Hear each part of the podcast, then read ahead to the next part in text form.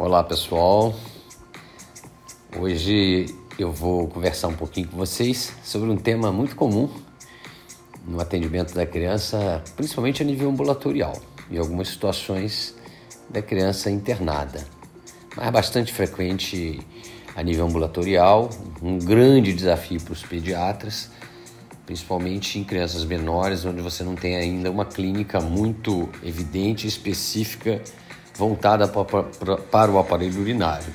Então é importante que o pediatra tenha esse diagnóstico em mente, pense principalmente quando ele se depara com uma criança, principalmente lactente, que vem apresentando febre sem um foco definido. Então a, a infecção urinária é sempre uma hipótese diagnóstica que deve ser pensada, pesquisada, confirmada ou descartada. É, então, ainda lembrando, em crianças pequenas principalmente, ela é uma das principais causas de infecção bacteriana grave. E é a patologia renal mais comum na infância. Em algumas faixas etárias, ela torna-se ainda mais desafiador, justamente por causa da pouca expressão clínica voltada para aparelho urinário. E, então, assim, de um modo geral, a infecção urinária é quando você tem um crescimento e multiplicação de um agente patogênico em algum segmento do trato urinário e a gente vai confirmar isso sempre, é importante que isso seja confirmado com o exame de urina.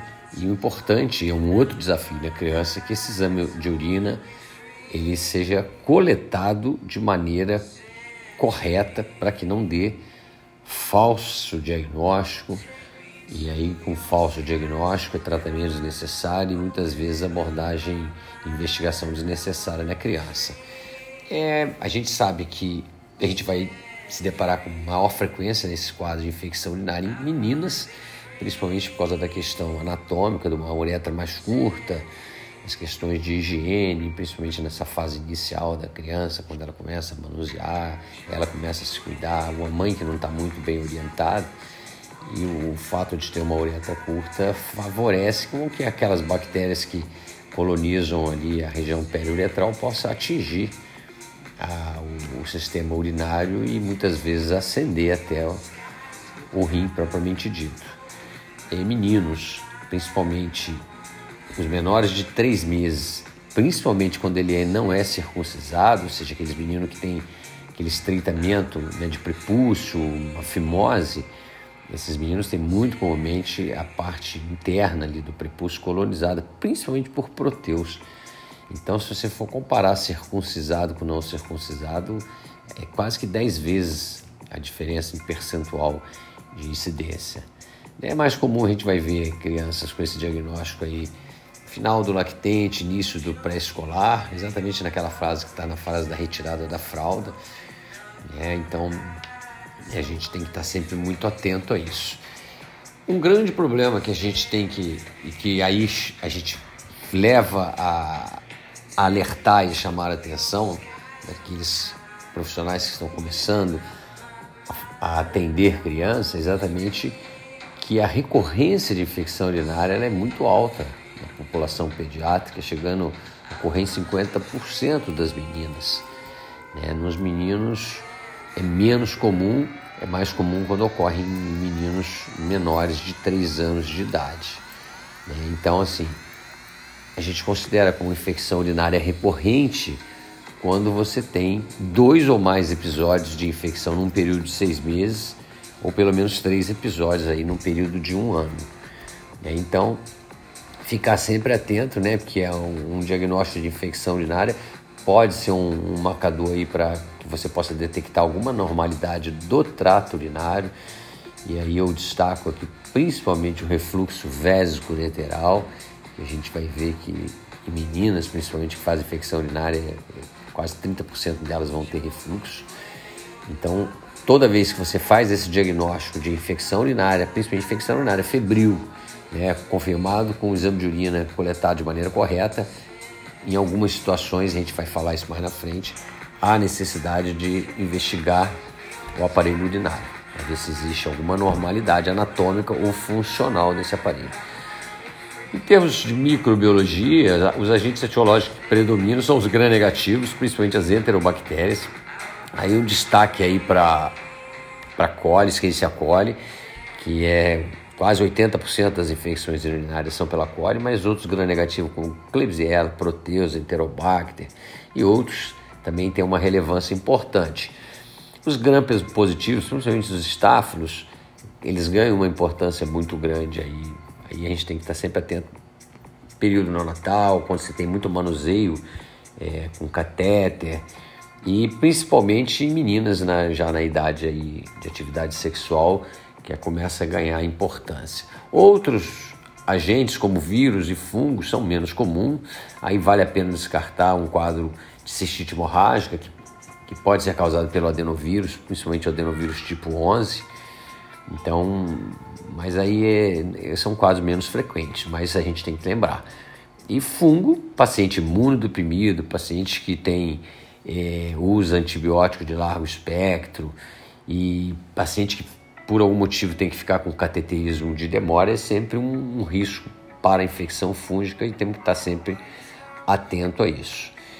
É, então, assim, esse processo geralmente começa com uma colonização periuretral, e dependendo da virulência dessa bactéria, elas são capazes muitas vezes de ascender até o rim, mesmo que esse paciente não tenha refluxo. Como isso? Então, por exemplo, é, vale a pena destacar algumas Escherichia coli uropatogênicas, elas possuem um, uns prolongamentos chamados de fímbrias ou pílio, que eles usam esse prolongamento para se fixar no epitélio do aparelho urinário e com isso conseguir é, se manter ali mesmo com o fluxo urinário acontecendo e muitas vezes chegar e atingir o rim, causando quadros de pielonefrite, mesmo no paciente que não tem. Se o paciente tem refluxo, isso logicamente que aumenta demais esses riscos, não só da pielonefrite, mas com o risco maior de cicatriz renal e as suas consequências, como hipertensão, insuficiência renal, né, numa vida mais adulto. Então, como consequência de um processo ocorrido na infância e não investigado, não diagnosticado e, consequentemente, não investigado, não tratado, e aí as consequências são muito ruins. Então, lembrando, é, a gente pode considerar como fator assim, predisponente sexo feminino, o sexo masculino, principalmente os meninos de baixa idade, abaixo de 3 meses, não circuncisado, é, pacientes que tenham algum processo obstrutivo do aparelho urinário, que tenham algum tipo de anomalia do aparelho urinário, que tenham alguma disfunção miccional, pacientes, por exemplo, com disrafismo, como meningomielocelli, muito comum nas síndromes de Arnold-Chiari, que é a hidrocefalia com, com meningomielocelli, muito comum esses pacientes terem bexiga neurogênica e ser necessário muitas vezes o cateterismo intermitente, às vezes quatro vezes ou mais ao dia, até que o volume urinário é, que você consegue tirar com o cateter seja muito baixo, né, mais ou menos abaixo de 2 ml por quilo, para você suspender o cateterismo. Então, esses pacientes são muito manuseados e, logicamente, que esse risco aumenta. O refluxo vesicolateral é um, é um risco muito grande para infecções de repetição e para lesão renal. É, como eu falei, atividade sexual aumenta, principalmente aí já a incidência dos estáfilos, né? o uso de algum produto químico que possa mudar ali, o, é, alterar o pH vaginal, possa favorecer a proliferação bacteriana. Então, a higiene adequada é extremamente importante, ou seja, uma higiene inadequada é um fator de risco. Lembrar sempre em criança né, da, do, do oxiurismo, que é um, verme que migra no período noturno, gera um prurido, e aí o ato de coçar muitas vezes acaba trazendo bactérias do, da região anal para em direção à uretra, e aí o risco de infecção muito grande. Então, ter um bom hábito de micção é um fator de defesa importante. Em relação ao refluxo, então, só chamando a atenção, 20 a 30% das meninas que tiveram infecção urinária geralmente têm refluxo, né? É, crianças com um diagnóstico de hidronefrose pré-natal, pelo menos uns 10, 15% dessas crianças têm refluxo associado. E, logicamente, que esses pacientes, se não manuseados adequadamente, têm risco de hipertensão e risco de insuficiência renal. Esses refluxos geralmente são divididos em grau 1 até 5, Né? O grau 1, você tem uma urina que chega ali no ureter, é, na metade do ureter. O grau 2, geralmente essa urina chega até o rim, mas ainda não tem dilatação. No grau 3, a urina chega até o rim, mas já tem uma dilatação do ureter. No grau 4, você tem uma dilatação mais importante do ureter e já começa a ter alteração é, de formato ali da pelve renal. E o grau 5 você já tem um rim totalmente alterado anatomicamente e um ureter extremamente dilatado e tortuoso. Então a gente tem que estar sempre muito atento com essa possibilidade do refluxo para que você possa identificar essas crianças e usar adequadamente quando indicado quimioprofilaxia e até avaliação cirúrgica quando necessário. É, o refluxo, a causa do refluxo, ele pode ser primário quando você tem, na verdade, um ureter que tem um trajeto intramural na, na, na entrada dele na, na, bexiga muito curtinho, então facilita refluir urina para dentro do ureter. E você tem aquelas, aquelas, aqueles refluxos secundários quando você tem alguma coisa que esteja dificultando o esvaziamento da bexiga. E aqui vale destacar a válvula de uretra posterior, que é uma, uma, uma alteração, uma malformação que pode ocorrer em meninos, e, aí você tem uma, uma uretra posterior hipertrofiada, obstruindo a saída da bexiga, e geralmente esses pacientes têm bexiga, parede da bexiga espessa e um refluxo importante. E isso precisa de ser identificado logo após o nascimento, se não tem esse diagnóstico ainda intraútero. Esses pacientes, uma vez diagnosticados, eles são sondados até que eles passam por um procedimento cirúrgico para corrigir. É, outras malformações que vale a pena destacar, aí vem a, a gente pode chamar a atenção da JUP, né, que é a, que é a obstrução da junção ureteropélvica, ou seja, a inserção do ureter no, lá no rim, na pelve renal, e a válvula de uretra posterior, como eu já falei. É, a JUP, né, que é a junção ureteropélvica, é a principal causa de hidronefrose na criança. Isso por si só já, já é de extrema importância a gente estar tá atento a isso. Né? Geralmente você vai ter uma dilatação do rim sem a dilatação do ureter, já que o processo obstrutivo é lá em cima. Isso ocorre mais ou menos em 1 para 5 mil recém-nascidos, é mais comum no sexo masculino, é mais comum ao lado esquerdo, mas pode ocorrer bilateral, em 10 a 40% dos casos. Então, é, é, um, é um, um, problema que tem que ser identificado para que possa ser tratado né, cirurgicamente de forma adequada. Assim como eu já falei, a válvula de uretra posterior, que é um, um, um problema causa de obstrução uretral no menino, e também é, gira em 1 para 3 mil a 8 mil. Né, e o, o exame que faz o diagnóstico, o padrão para diagnóstico da válvula de uretra posterior é a uretrocistografia miccional.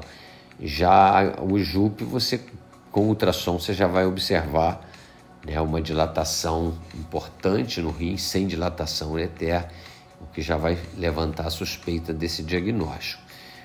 É, então, lembrando né, que é importante a manutenção de um bom hábito urinário, uma boa higiene, ou seja, é importante que você mantenha sempre a criança com uma boa hidratação, para que ela tenha um bom, uma boa produção urinária, um bom fluxo urinário e a criança, né, de uma maneira geral, ser orientada a não reter essa urina, não prender a urina, o que é muito comum em criança. Muitas vezes ela não quer largar uma, uma brincadeira, alguma coisa que esteja fazendo para poder fazer xixi, então, mas isso aumenta risco, já que você aumenta o tempo de permanência dessa urina dentro da bexiga. É, essas em criança, infecção urinária alta e baixa não é muito simples de fazer, já que você nem sempre tem uma clínica muito evidente, a não ser em crianças já maiores, são no lactente isso é mais complicado.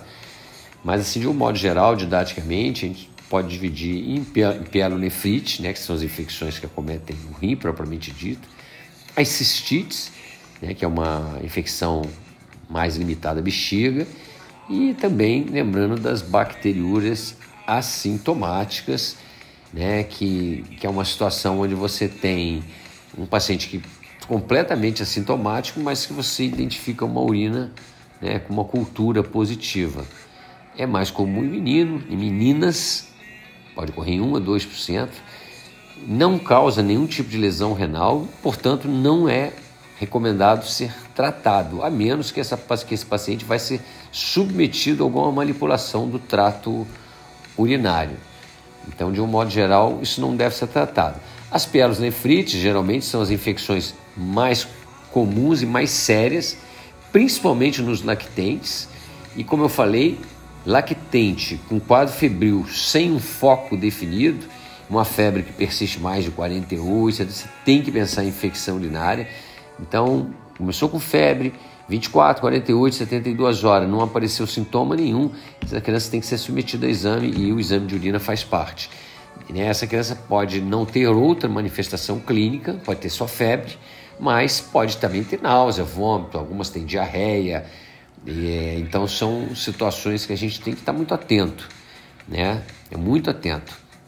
É, a importância disso é que se isso for mal manuseado e essa criança vier a ter infecções recorrentes, você aumenta muito o risco de lesão renal e essa criança vir a ficar com uma cicatriz pielonefrítica, né?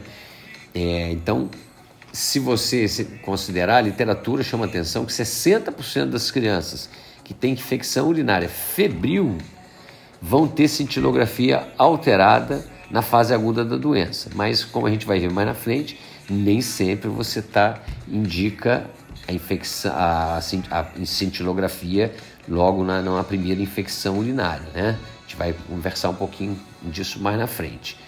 E o índice de cicatriz renal permanente é muito alto nessas situações. E, então, assim, os fatores que aumentam o risco de aparecer uma cicatriz renal numa criança, o refluxo, não manuseado adequadamente, crianças de baixa idade que fazem quadros febris, né, que muitas vezes passam sem um diagnóstico e aí você aumenta o risco de lesão renal, tratamento que demora para ser iniciado ou tratado de maneira incorreta, crianças que têm muita recorrência. Então, se ela tem uma infecção urinária apenas, a chance de uma lesão renal é baixa. Mas se essa criança teve várias infecções urinárias, ela chega a ter quase 60% de chance de ter uma cicatriz renal aí. Então, lembrando que o, a, o hábito intestinal ruim, aquelas crianças que têm constipação, que é, as fezes retidas acabam muitas vezes é, não permitindo um esvaziamento completo da bexiga e essas crianças acabam também aumentando o risco de fazer infecção febril. É, a cistite, de um modo geral, ela não causa febre, não causa lesão renal e é um comprometimento específico da bexiga e geralmente a clínica é uma clínica é, específica como aumento da frequência de, de, de urinária, de vezes que essa criança urina, dor às vezes suprapúbica, aquela criança que escapa a urina né, na, na, na, calcinha ou na cueca, urina de odor fétido, muitas vezes a mãe chama atenção disso. Então, qualquer uma dessas situações a gente tem que abordar e tentar fazer esse diagnóstico de maneira rápida.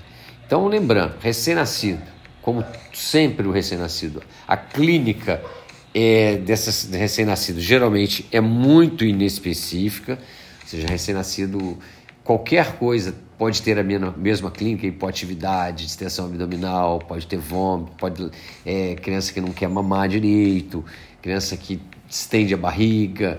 Então, qualquer uma coisa, qualquer uma dessas situações, é, qualquer uma dessa, é, qualquer situação em recém-nascido pode ter uma clínica parecida como isso, infecciosa ou não. Então, qualquer é, momento que você se depara com um recém-nascido com alterações inespecíficas como essa, ele tem que ser investigado e a, a urocultura tem que ser feita para você afarmar, afastar ou confirmar uma infecção urinária.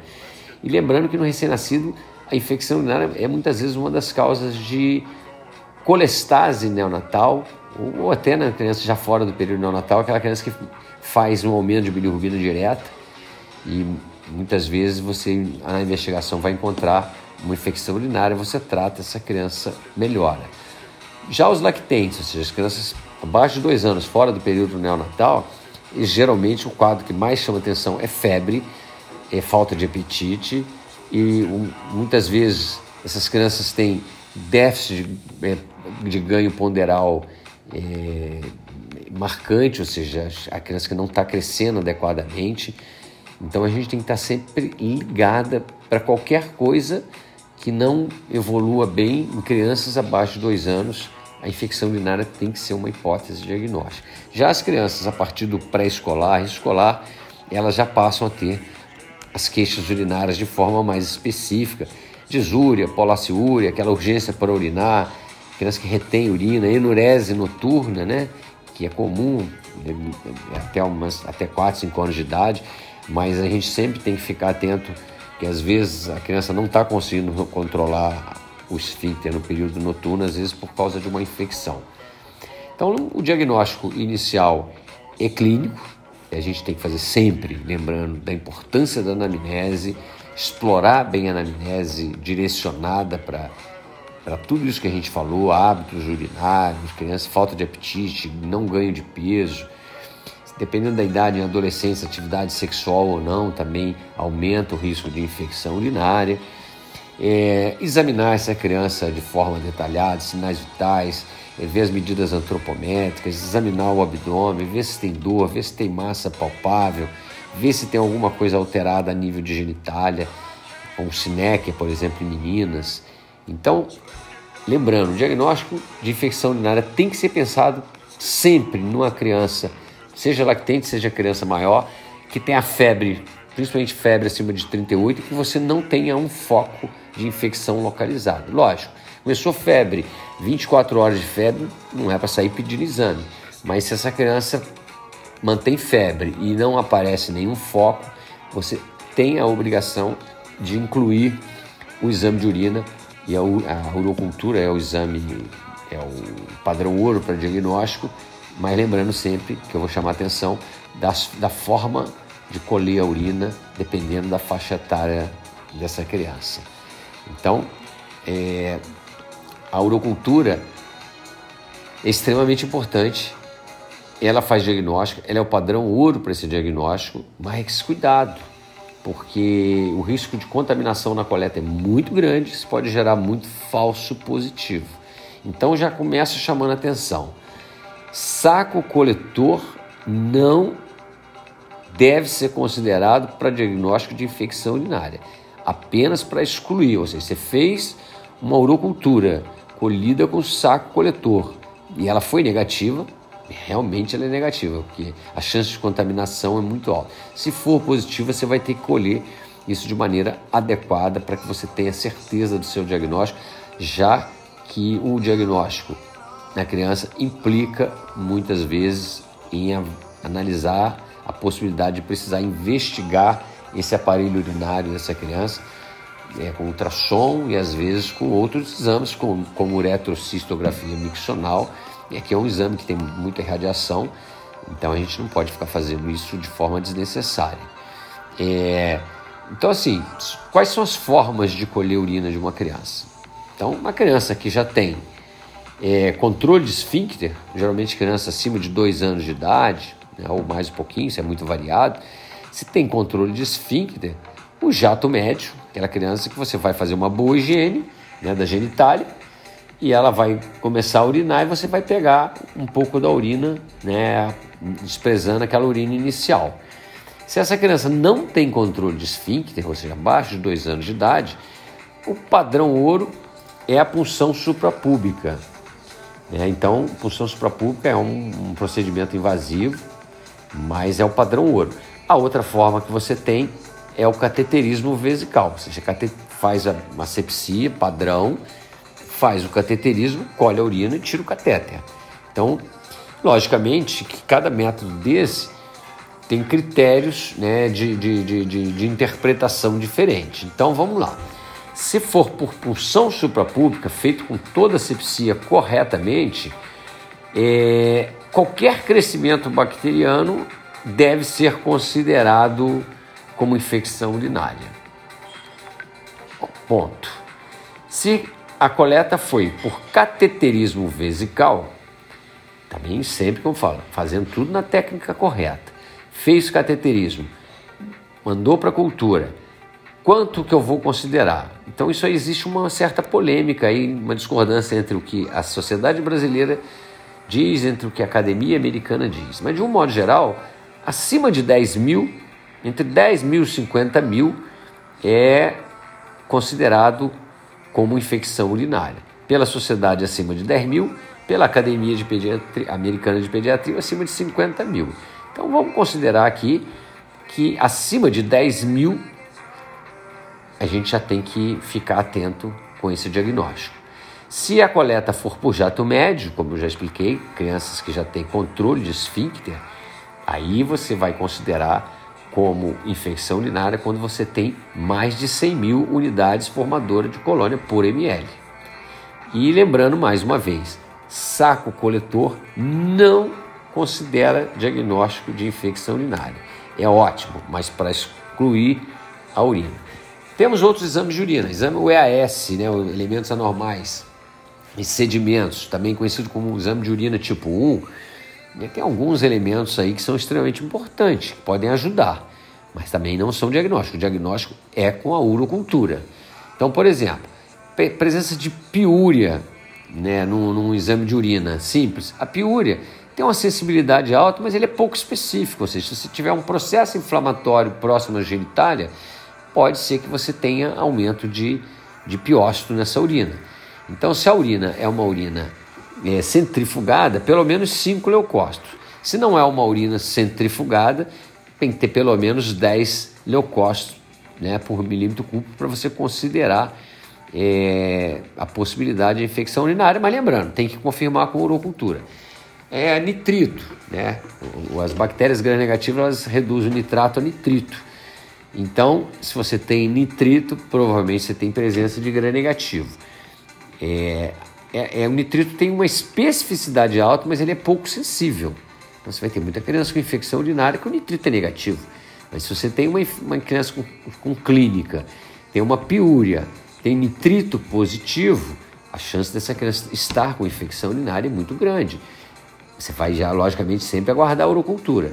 Dependendo da clínica, muitas vezes pode até iniciar um tratamento, mas depois de ter coletado a, a urina, logicamente. Outros exames, por exemplo, estearase leucocitária, que é uma enzima produzida pelo leucócito né, na presença aí de uma infecção, também é um exame que tem aí uma, uma sensibilidade relativamente boa e uma especificidade também relativamente boa. Mas, lembrando, exame de urina simples é para te confirmar suspeita, mas quem confirma diagnóstico é a urocultura colhida de maneira adequada. Uma vez colhido, coletor, você tem o resultado e confirma o seu diagnóstico, a gente vai pensar no tratamento. Né? Então, geralmente, o tratamento é, a gente tem que lembrar assim: não é só dar antibiótico, é orientar a questão da higiene, é, é orientar uma boa ingestão hídrica para que essa criança tenha um bom fluxo urinário, o que diminui a possibilidade de uma bactéria ascender até o rim, né? Então, é, é orientar, em alguns casos, o tratamento de oxúrios, principalmente se tiver essa história de vulvaginite, ou se tiver questão de criança que está com prurido nessa região, é orientar sobre roupas, principalmente calcinha ou cueca que não é de principalmente na menina calcinha que não é de algodão, é com outro material que pode gerar um processo inflamatório. Se o menino tem fimose, tem é, é, importante muitas vezes que se oriente a procurar um cirurgião para avaliar a necessidade da postectomia. E o tratamento de antibiótico geralmente é um tratamento inicialmente empírico, porque você, se a criança não tiver uma clínica muito evidente, você pode até aguardar o resultado da urocultura e começar a tratar. Mas se a criança tem febre, tem uma clínica evidente de infecção, muitas vezes você vai colher os exames e vai iniciar o seu tratamento. Né? Então, lembrando, se for um quadro de cistite, por exemplo, 3 a 5 dias de antibiótico, eu vou falar dos antibióticos, a gente só, só lembrar que a gente deve evitar as cefalosporinas nessas, para resguardar ela para outras situações. É, você não tem necessidade de ficar repetindo é, exame de urina, urocultura, para ver se esterilizou a urina, a não ser que esse paciente não esteja respondendo clinicamente né, ou que você tenha começou o tratamento com um antibiótico e aí a criança tem uma melhora, mas aí chega um resultado de urocultura com resistência ou intermediário ao antibiótico que você está usando. Isso pode ser in vitro, em vivo ele pode estar respondendo, mas nesses casos você tem que avaliar muitas vezes uma segunda urocultura para confirmar que você está conseguindo esterilizar. Quais são os antibióticos de escolha para tratamento de infecção urinária? Então, para uso oral, que tem um efeito tão bom quanto o uso parenteral, então o resguardo parenteral para aqueles pacientes que não estão é, conseguindo, não estão tolerando ingestão, estão muito graves, aí você vai fazer via parenteral. Crianças abaixo de dois meses, que aí sempre você tem que fazer parenteral e de largo espectro tratamento. Então, tratamento oral para infecção urinária, geralmente amoxicilina com clavulanato, as cefalosporinas de primeira e de segunda geração, como cefalexina, cefuroxime. Cipro a gente não usa muito em criança, porque ela pode interferir com cartilagem de crescimento, então a gente deixa isso como uma última opção. E a sulfametoxazol com trimetoprim já foi muito usado, depois muitos trabalhos aqui no Brasil mesmo mostraram resistência alta a esse antibiótico, hoje parece que está voltando a ter um padrão de sensibilidade. E para uso parenteral, as cefalosporinas aí de segunda e de terceira geração e os aminoglicosídeos são os mais importantes na, a serem utilizados. Em relação a investigar o aparelho urinário, então lembrar, é, toda criança abaixo de dois anos de idade, se ela tiver a primeira infecção urinária febril confirmada com urocultura colhida de maneira adequada, então, abaixo de dois anos, primeira infecção febril com, confirmada, você deve fazer um ultrassom de, desse trato urinário para avaliar. É, se a criança não tem menos de dois anos de idade, seja criança de outra idade, se, se, se, ela tiver infecção urinária febril recorrente, ou tem história familiar de doença renal, ou a criança que está com, com história de infecção urinária com ganho ponderal ruim, já hipertensa, essas crianças também têm que ter o aparelho urinário investigado com ultrassom, que é um exame que não é invasivo, mas a gente tem que lembrar que ele depende muito de quem faz.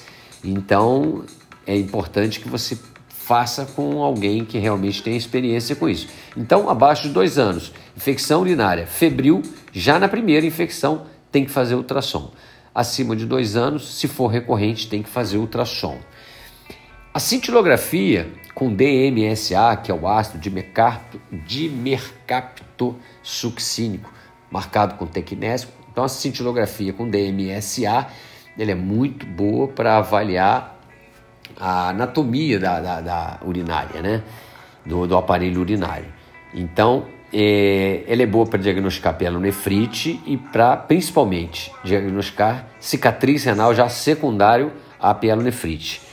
E geralmente a, a, a diagnóstico da cicatriz renal com a cintilografia, geralmente 4 a 6 meses após a, infec a infecção urinária, ela já tem essa condição de tem essa sensibilidade para fazer esse diagnóstico. Mas ela não é recomendada no primeiro episódio febril, mesmo em criança abaixo de 2 anos de idade. Então, quando é que a gente faz, solicita cintilografia?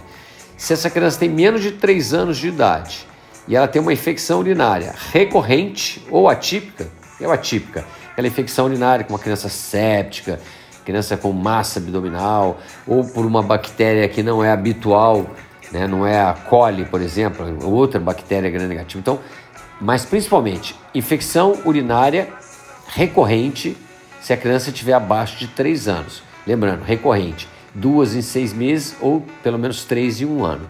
Se a criança tem mais de 3 anos e tem infecção urinária recorrente nunca fez, tem que fazer cintilografia. É, um outro exame usado para avaliar aparelho urinário em criança é a uretrocistografia miccional. Lembrando que é um exame invasivo, tem muita irradiação e é o exame padrão para fazer diagnóstico de refluxo vésico ureteral, também é o exame que faz diagnóstico de válvula de uretra posterior. E lembrando, como você vai jogar um contraste na bexiga e e esse contraste tende a, se tiver refluxo, ele vai ascender para o ureter, ele não deve ser realizado na vigência da infecção urinária, até porque o processo inflamatório é, deixa o ureter com, tônus diminuído, isso pode facilitar a, o refluxo. Então, quando é que se faz a uretrocisto? Criança que tem infecção urinária febril recorrente ou aquela criança que fez, fez uma infecção urinária abaixo de dois anos, fez um ultrassom, e esse ultrassom mostrou uma alteração renal, hidronefrose, ou já o padrão sugestivo de cicatriz, é, né, ou alguma oropatia obstrutiva, alguma alteração do aparelho urinário identificado no ultrassom feito, essa criança tem que, na sequência, fazer uretrocistografia miccional. Então, ultrassom na primeira infecção urinária em criança abaixo de 2 anos. Primeira infecção urinária febril em criança abaixo de 2 anos. Tem que fazer ultrassom. Criança acima de 2 anos, infecção urinária febril recorrente, tem que fazer ultrassom. Se o ultrassom estiver alterado, tem que fazer na sequência uretrocistografia miccional. Lembrando, tem que tratar a infecção urinária e depois faz a uretrocistografia miccional. E se a criança tem infecção urinária recorrente, criança abaixo de 3 anos de idade, essa criança tem que fazer também a cintilografia. Acima de 3 anos também faz, se nunca fez cintilografia, se for infecção urinária febril recorrente. Tá? Então, é, lembrar que essas crianças precisam, primeiro, você pensar no diagnóstico, confirmar esse diagnóstico com o exame de urina colhido de maneira adequada. Uma vez confirmado, iniciar o tratamento com antibiótico adequado, geralmente por via oral, tratamento de 10 a 14 dias. Né? Crianças abaixo de dois meses de idade, essas crianças precisam ser tratadas internadas ou crianças que estejam graves, séptica, internada com antibiótico de uso parenteral, geralmente venoso, né? E uma vez tratado, lembrar dos critérios de investigação é, do aparelho urinário, abaixo de dois anos, infecção urinária febril, tem que fazer ultrassom. Se o ultrassom estiver alterado, tem que fazer uretrocistografia. Se não tem ultrassom alterado, mas essa criança tem infecção urinária febril recorrente, tem que fazer cintilografia e tem que fazer a uretrocistografia miccional. É, em algumas situações, além do tratamento, essas crianças têm que receber uma profilaxia antibiótica, geralmente com um terço da dose habitual que se usa do antibiótico. É, em algumas situações isso está indicado. Quando? Se a criança tem uma infecção urinária recorrente, ou essa criança fez um ultrassom abaixo de dois anos e mostrou lá que ele tem alguma alteração, e ele vai complementar a investigação diagnóstica desse aparelho urinário, você deve iniciar para essa criança uma profilaxia antibiótica. E as drogas usadas, nitrofurantoína, ácido nalidíxico, que é uma quinolona de primeira geração, sulfametoxazol e trimetropin e cefalexina, que é muito usado no período neonatal. Então, até que você termine a investigação, ele fica com a quimioprofilaxia, para não correr o risco dele reinfectar. Se a criança faz a investigação e confirma que ela tem um refluxo vésico-lateral acima de grau 3 ou mais, principalmente 4 e 5, mas a, a, a literatura fala muitas vezes grau 3 ou mais, ou seja, 3, 4 ou 5, ou se ela tem Nessa investigação ficou identificado que ela tem uma uropatia obstrutiva, tipo uma, é, uma estenose da junção ureteropélvica, JUP, famosa JUP, e uma válvula de uretra posterior. Ou seja, nesses casos, até que se faça a correção cirúrgica, essas crianças têm que receber essa quimioprofilaxia com um terço da dose, geralmente uma dose noturna, né, que é o período que a criança fica com a bexiga com a urina parada, então tem mais risco de proliferação, é por isso que se faz mais um período noturno, e até que se faça a correção cirúrgica, até que você é, termine a investigação, quando você não tem ainda finalizado. Lembrar, complicações, abscessos, cicatrizes renais, principalmente cicatriz renal, que pode gerar hipertensão e insuficiência renal crônica, e para evitar isso, diagnóstico feito corretamente, tratamento iniciado em tempo adequado, com droga adequada, é, investigação do aparelho urinário, naqueles casos que você tem indicação, deve ser completada para que você dessa forma possa evitar um problema maior para essa criança na vida adulta.